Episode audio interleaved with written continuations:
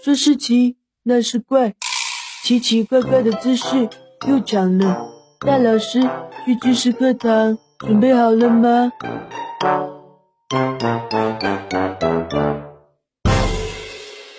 爸爸带娃好处多。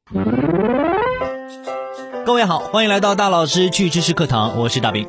对很多人来说，跟父亲表达感情一直是一件比较困难的事情，毕竟爸爸们最常说的一句话就是“找你妈去”。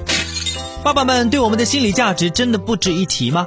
恰恰相反，爸爸在孩子身心发展中的作用不容忽视。你说也不用，你看我。哎呦我的天，你爸爸带你去哪儿了？雄性驯娃师是与钢铁直男有着近亲的物种。雄性驯娃师在驯服熊孩子的历程中，已经研发出各种有效的技能来驯服熊孩子。驯娃师会通过遛娃来驯服他们的小脚丫，让其能更敏捷的跟随自己的步伐。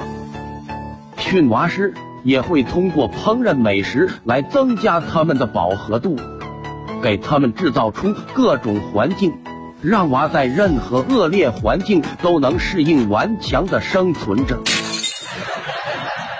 首先，父亲的养育对孩子大脑发育有积极作用。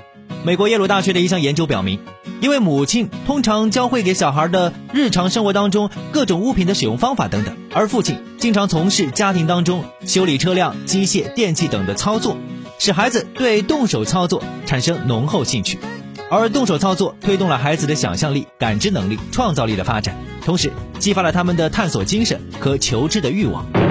很多的心理学的调查研究还表明，爸爸带的孩子语言发展能力会更好，为什么呢？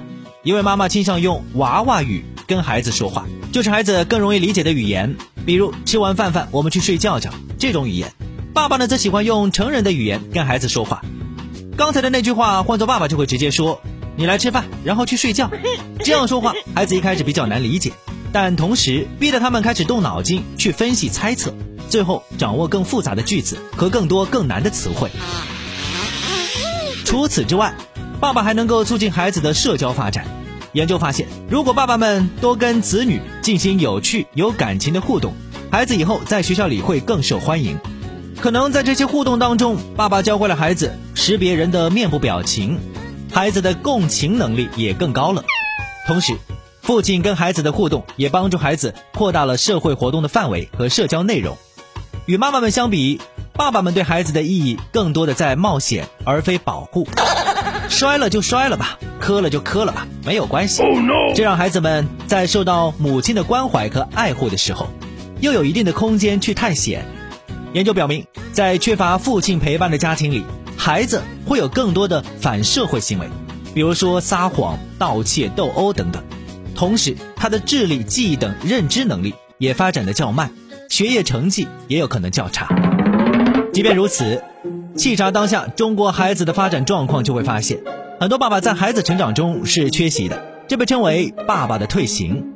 一方面，妈妈跟孩子是共生关系；另外一方面，有些妈妈总是嫌弃爸爸笨手笨脚、不省心，这种爸爸们硬生生的被挡在育儿大门之外的现象，被称为“母亲守门效应”。所以，妈妈们可以多给丈夫一些机会。其实，每个男人的大脑。都完全具备成为超级奶爸的潜质。好了，今天的趣知识课堂就说这么多，各位爸爸们不要忘记周末多抽时间陪陪孩子哦。我们下期见。在家庭里，训娃师的地位往往都不如娃，姜还是嫩的辣。你他妈干什么？出来再说，和我打呀，来呀，打我呀！来给我面子。